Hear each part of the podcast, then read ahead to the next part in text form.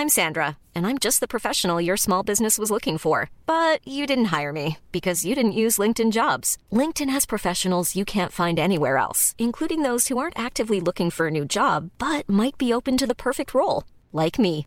In a given month, over 70% of LinkedIn users don't visit other leading job sites. So if you're not looking on LinkedIn, you'll miss out on great candidates like Sandra. Start hiring professionals like a professional. Post your free job on linkedin.com/people today.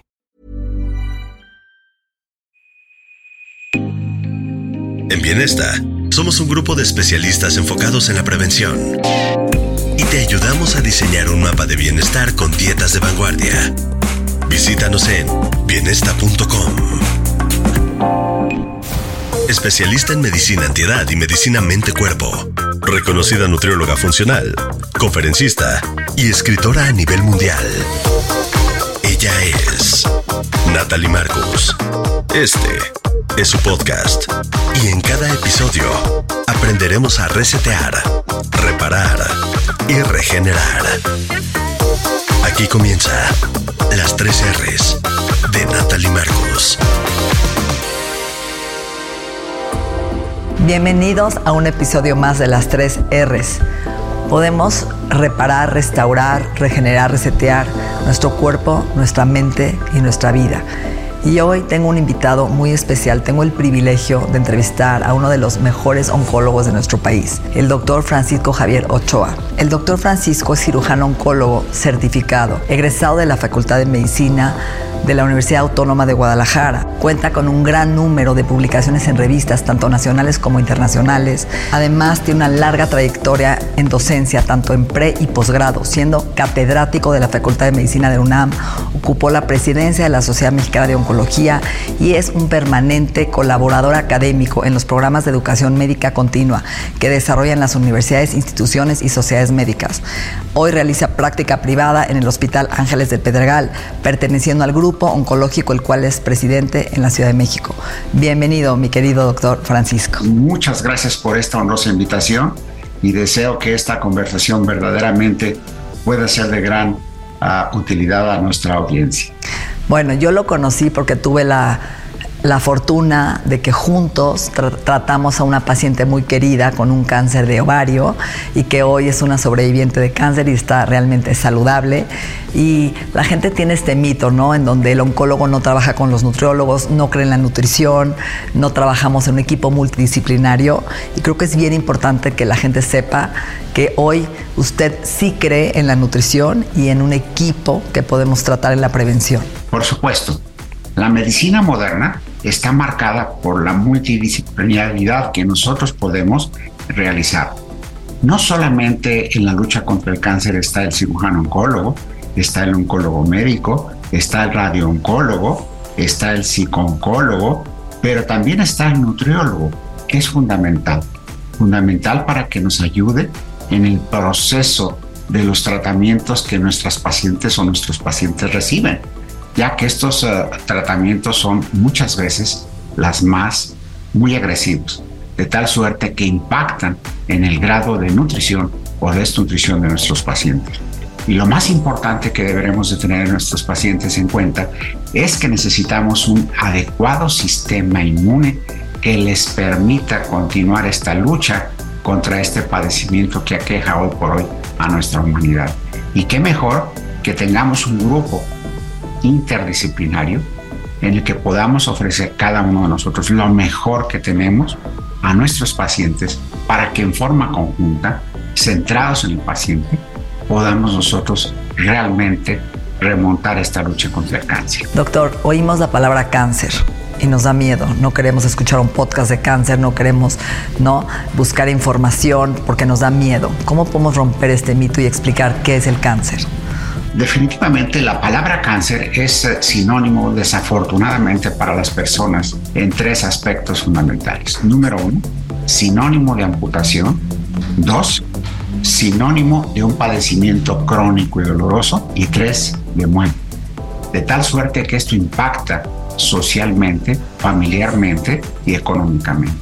Hoy por hoy pensamos y tenemos las evidencias de que por fortuna el cáncer es un padecimiento que podemos nosotros tratar y curar siempre y cuando lo detectemos en forma temprana. Por otra parte, otro de los aspectos fundamentales es que cuando no se puede curar, porque los padecimientos ya no son tan locales o tan incipientes, tenemos la gran oportunidad de que con los múltiples tratamientos que hoy contamos, este padecimiento lo podamos hacer crónico. Pero hoy por hoy, el mensaje debe de ser claro. El tener cáncer no es sinónimo de muerte. El tener cáncer es una gran oportunidad para seguir adelante en nuestras vidas siempre y cuando lo diagnostiquemos a tiempo y lo tratemos en forma adecuada, oportuna, eficiente y suficiente. ¿Y cuál diría que es el origen del cáncer? Bueno, el, el origen del cáncer es multifactorial. Parece ser que nosotros desde el punto de vista genético estamos condicionados a que tengamos un cierto número de doblaje celular. De tal suerte que la mayoría de los cánceres, si ustedes se han percatado, empiezan a presentarse en etapas avanzadas de la vida, entiéndase cuarta, quinta, sexta, séptima década de la vida, de tal suerte que es un padecimiento degenerativo en muchos de los casos, asociados a estilos de vida no saludables y por otra parte también por ciertos factores genéticos que pueden predisponer a las personas, pero que por fortuna son los menos de los casos, entre un 5 y 10% de los mismos. ¿Y a partir de qué edad debemos de empezar a realizar estas revisiones de forma periódica? Yo creo que es importante, es fundamental que nosotros desarrollemos una cultura de autocuidado. Si bien es cierto, los médicos están siempre dispuestos a tratar de hacer detección oportuna de los cánceres, deberemos nosotros orientar a los niños y a los adolescentes y a las adolescentes de que son susceptibles de desarrollar en cualquier etapa de su vida un carcinoma. De tal suerte que nosotros deberemos de conocer mucho más nuestro cuerpo, autoexplorándonos para poder diferenciar entre lo que es normal a lo que pudiera ser anormal. Número uno. Número dos, es importante que a partir de la segunda década de la vida, o sea, liberando la adolescencia, empecemos a tener costumbres importantes como acudir a tu médico con el objeto de que nos hagan evaluaciones periódicas cotidianas en el sentido de que deberemos ver factores de riesgo dependiendo de la edad, dependiendo del sexo, para tratar de definir qué tipos probables de cánceres se puedan presentar y cómo detectarlos en forma adecuada. Ahora, ya hablamos de, la prevención. Cuando hablamos de la mastografía, ¿a qué edad deberíamos empezar? ¿Depende de nuestros antecedentes familiares o realmente hay una edad específica para comenzar? Yo quisiera partir, es una pregunta muy interesante y muy importante, porque hoy por hoy debo decirles que la mastografía es el único procedimiento de detección temprana que nos permite ofertarle a una paciente la oportunidad de un tratamiento conservador, número uno, y número dos, un tratamiento curativo en las más de las veces, de tal suerte que la mastografía debe de ser una aliada en la lucha contra el cáncer. ¿A partir de cuándo? Bueno, si nosotros vemos las estadísticas en la Unión Americana o en el continente europeo, la edad promedio es los 52 a los 55 años. En nuestro país, en México, el cáncer es más frecuente en edades más tempranas, a partir de los 42 y de los 45 años de edad. Luego entonces, cada cuándo se debe empezar a realizar una mastografía una mujer es a partir de los 40 años de edad.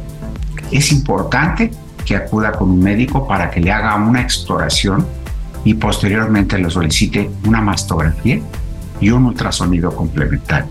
Estos serán los dos instrumentos que le permitan hacer una detección oportuna a partir de la cuarta década de vida.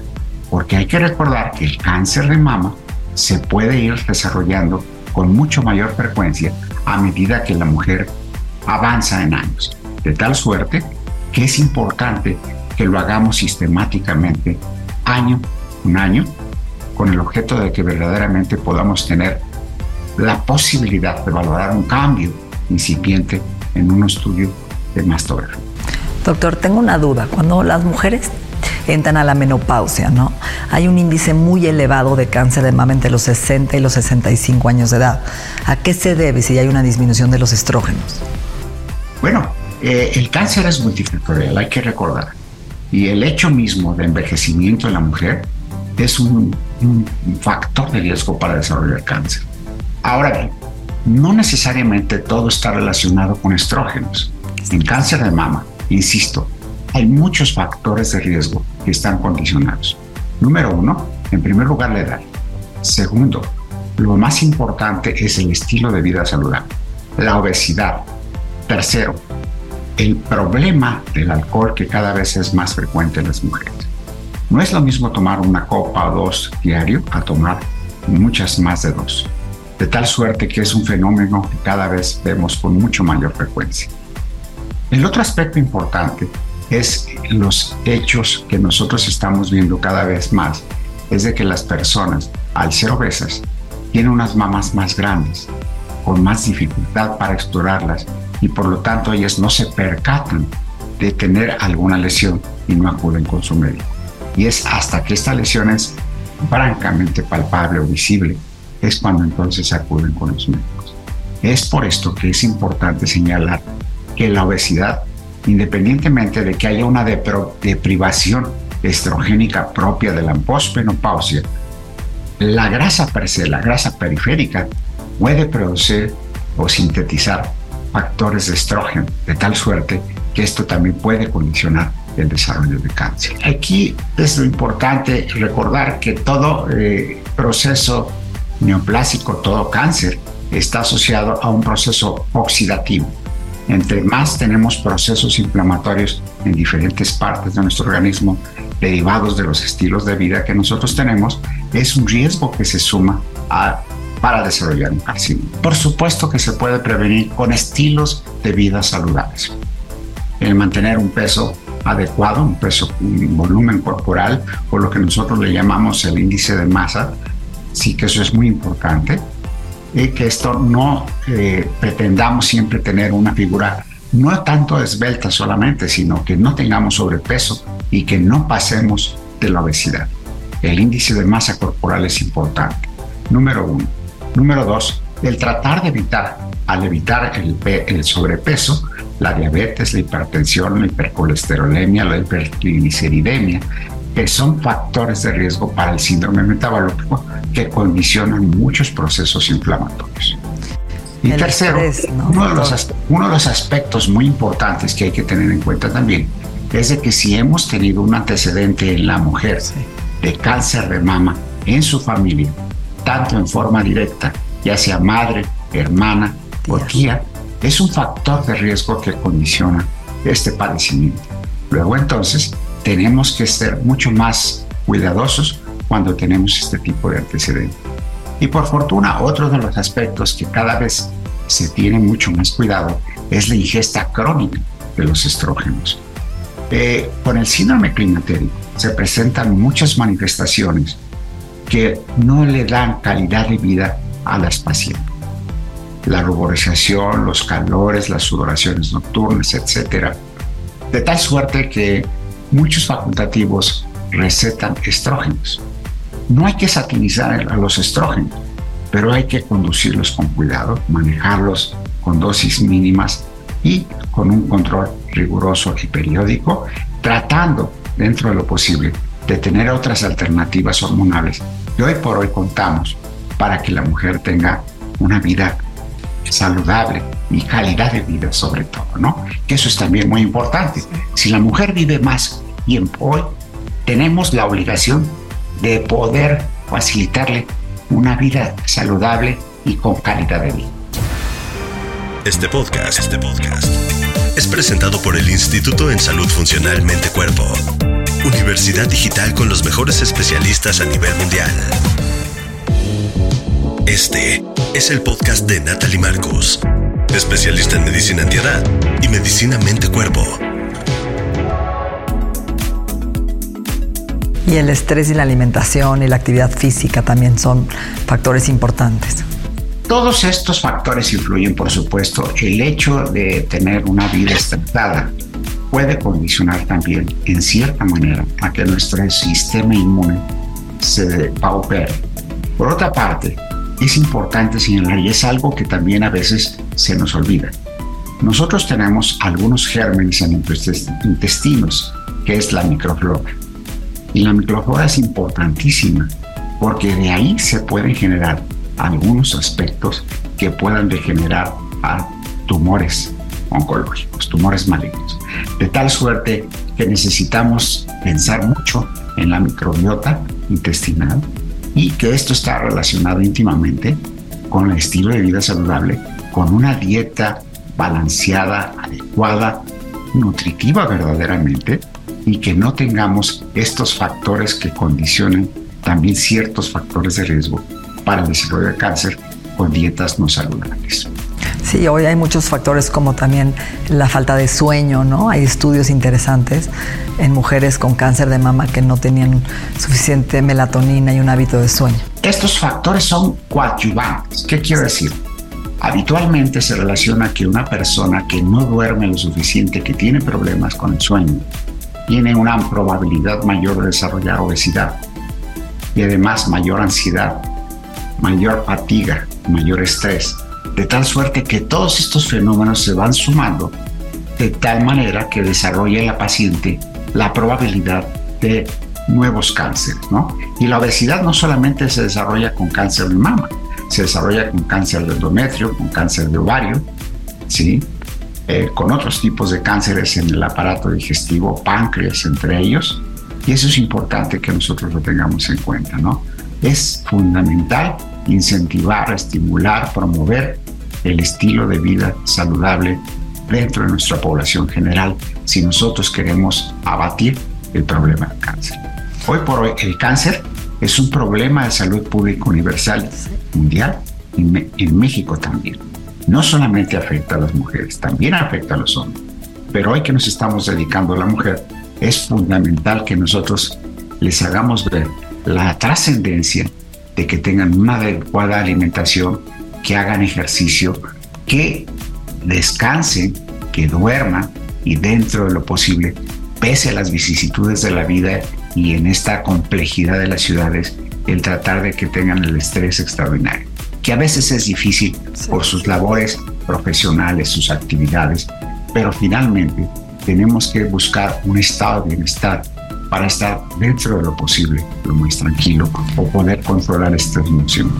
Que ahí es donde juega la epigenética, ¿no? Esta rama nueva de la medicina, de la interacción de los genes y el medio ambiente. Por supuesto, todo esto influye. Como le digo, es toda una serie de concatenaciones que hay para el desarrollo del cáncer. Y es por esto que nosotros debemos estar muy, muy cuidadosos en apreciar qué es lo que potencialmente nos puede eh, afectar para que nosotros lo tratemos de evitar y en esta forma tener un estilo de vida saludable. Lo que pretendemos es eso, que desarrollemos un estilo de vida saludable, que eso es lo que nos va a dar la oportunidad de vivir más mejor. Y si una paciente ya trae el gen BRAC1 y 2 positivo, doctor, ¿sería necesario en ese momento retirar la glándula mamaria, hacer una histerectomía total, como lo hizo una actriz famosa que todos conocemos que fue Angelina Jolie?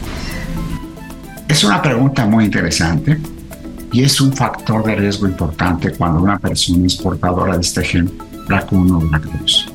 Sin embargo, es importante señalar que no necesariamente las personas que son portadoras de este gen necesariamente van a desarrollar un cáncer de mama o de otras estructuras como pudiera ser el ovario. Si bien es cierto, se puede recomendar en algún grupo de pacientes la posibilidad de hacer mastectomías subcutáneas para disminuir el riesgo que desarrollen cáncer y posterior a la menopausia o cerca de la perimenopausia el realizar la ovorectomía, o sea, el retirar los ovarios, no excluye la posibilidad de desarrollar otro tipo de cáncer. Lo que yo recomiendo es de que vigilemos perfectamente bien a nuestra paciente, verdaderamente evaluemos los factores de riesgo y en un momento dado podamos indicar estos procedimientos.